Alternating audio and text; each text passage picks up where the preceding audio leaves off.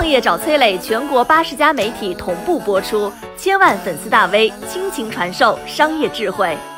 一起来看看曹德旺的人生经历，想一想为什么他能为慈善事业捐赠自己的一半身家。谈及中国首富，大家脑海里边一定会浮现很多人的面庞：万达王、农夫中，或者是 Pony 马。但是说到中国捐款最多的慈善家，大家脑海里边往往会是一片空白吧？今天啊，我讲的就是这位中国首善，他捐款啊超过一百亿，相当于他全部身家的半壁江山。但是他却认为啊，这是一件微不足道的小事儿。嘿，他就是汽车玻璃大王曹德旺。曹德旺啊，原本出生在一个富裕的家庭，父亲呢是上海最有名的百货商店永安百货的股东，母亲呢是地主家的小女儿。那会儿的曹德旺啊，哎，那绝对是含着金汤匙出生的小少爷，吃饭、穿衣这些日常琐事，全权由家中的仆人代劳。后来呢，因为战争的原因，上海滩的生意逐渐没落了。曹德旺父亲决定带着全家回福州老家东山再起。但是当时曹德旺全家坐船回到福州老家之后呢，曹德旺的父亲却傻眼了。原本从上海出发的两艘船，一船载人，一船载物，载人的平安到达，载物的不知所踪。就这样，一夜之间，那个原本上海滩风头无限的小少爷，变成了农村里分文没有的穷小孩。为了养家糊口啊，曹德旺的父亲只能重回上海谋生，赚到的钱不多不说啊，还不能保证每个月都邮寄回来。曹德旺对童年的记忆总是充满着饥饿，母亲一个人养活六个嗷嗷待哺的孩子，那谈何容易啊！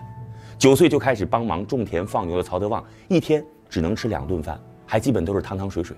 小孩饿的时候呢，就会乱叫乱哭，母亲就把所有的孩子集中在院子里边，带他们唱歌、做游戏来转移注意力。曹德旺人生当中第一份执拗，就是学子母亲。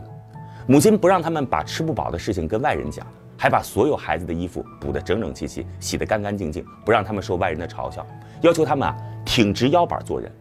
后来曹德旺总记得当时母亲跟他说的一句话：穷要穷得轻，福要福得明。当曹德旺十六岁的时候呢，父亲开始带着他一起做点小生意了。为了赚钱啊，他什么生意都去尝试。曹德旺尝试过卖烟丝、卖水果，还倒卖过白木耳，给别人修过板车。但是啊，生意上一直没什么起色。直到一九七六年，在父亲的建议下，曹德旺去福清县高山镇异形玻璃厂当采购员。童年生活的苦难为曹德旺带来的不仅仅是磨练，还有对商业敏锐的嗅觉。一九八三年，中央一号文件出台，允许持续亏损的乡镇企业被私人承包。当曹德旺得知玻璃厂一直在亏损，六年换了七个厂长之后，一直在等待机会的曹德旺果断出手。他拿出了自己工作多年的全部积蓄和房子抵押入股，又募集了几个合伙人，立刻把玻璃厂承包了下来。仅仅八个月，曹德旺就赚了二十多万。在八十年代，大家的平均工资还只有四五十块钱的时候，二十多万简直是一个天文数字啊！合伙人纷纷选择拿钱走人，但只有曹德旺执拗地留了下来。其实啊，曹德旺当时想的很简单，厂里边还有其他的工人，他要对自己的企业、自己的工人负责。在其他合伙人看来，曹德旺的举动太傻了，甚至还有跟曹德旺关系好的合伙人劝他拿钱走人，告诉他，城里边有句话，上面的政策像月亮，十五十六不一样。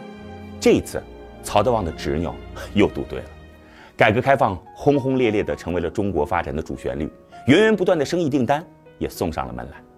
就在玻璃厂的生意蒸蒸日上时，曹德旺的目光却锁定在了一个更高更远的地方。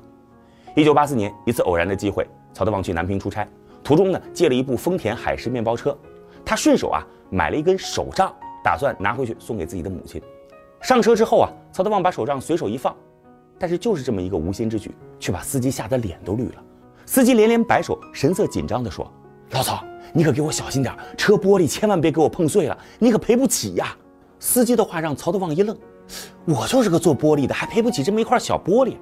哎呀，真的很贵啊，老曹，这块玻璃要好几千块钱呢。司机看着曹德旺不以为然的样子，赶紧把价格说上。这让曹德旺开始仔细端详起这块小小的车窗玻璃。一到地方啊，曹德旺行李都没放下，就直接跑到当地一家汽修厂询问一辆进口车的前挡玻璃，真的居然要六千块钱。那个时候啊，一辆国产的吉普车才要几万块钱，而一块外国进口的车玻璃就要几千块钱，相当于现在的几十万呢。曹德旺当时就觉得这个价格太离谱了，他气愤地离开汽修厂，但是在愤怒之余也陷入了思考。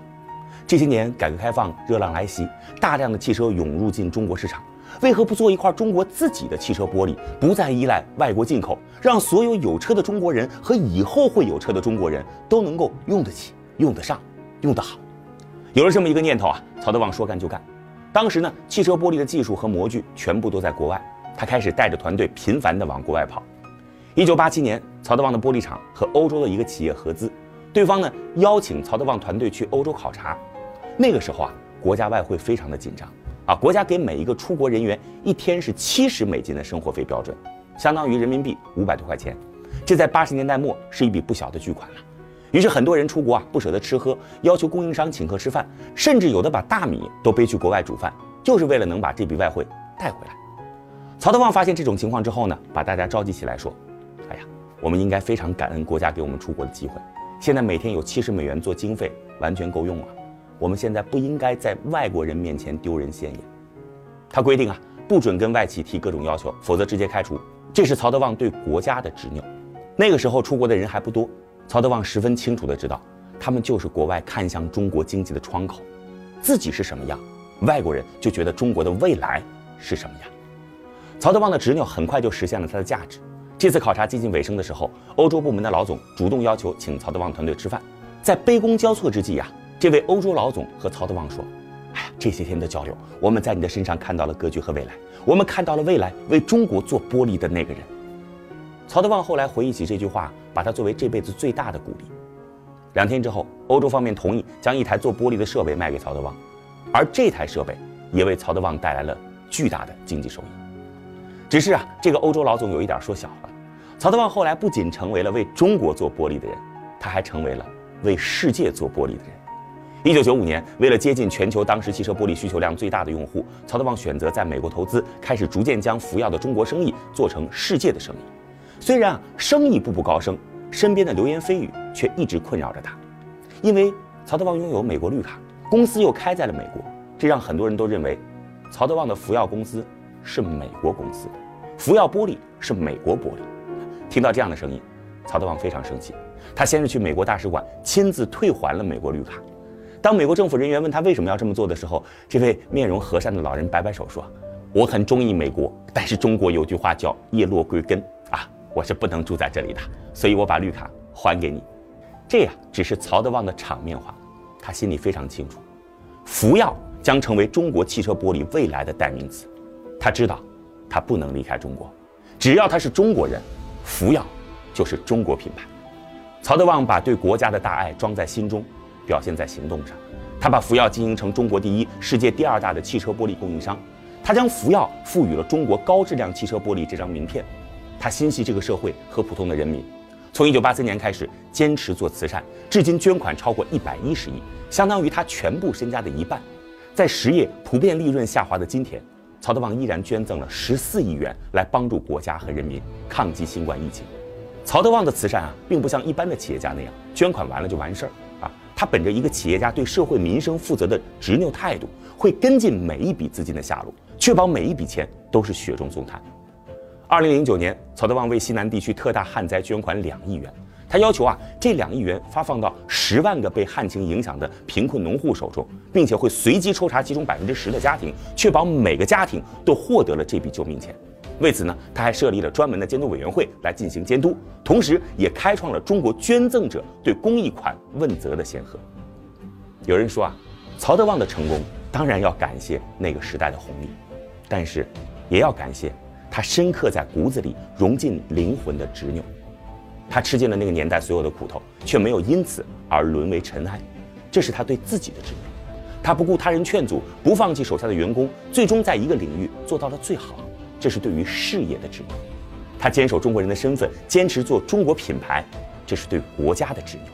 他捐出半壁江山，追责每笔善款，这是对社会的执拗。在曹德旺的办公桌上。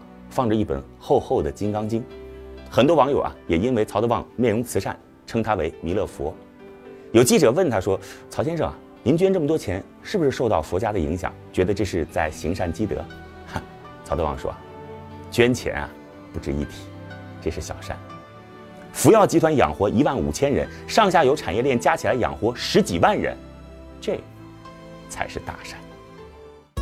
我是崔磊，很多互联网公司都曾邀请我去分享创业方面的课程，包括抖音、快手、百度、阿里、腾讯等等。我把主讲内容整理成了一套音频课程，里边包含如何创业、如何做副业、优质项目剖析等等，相信啊会对您有所帮助。下拉手机屏幕，在节目简介里边添加我的个人微信，这套课程今天免费送给您，快去领取吧。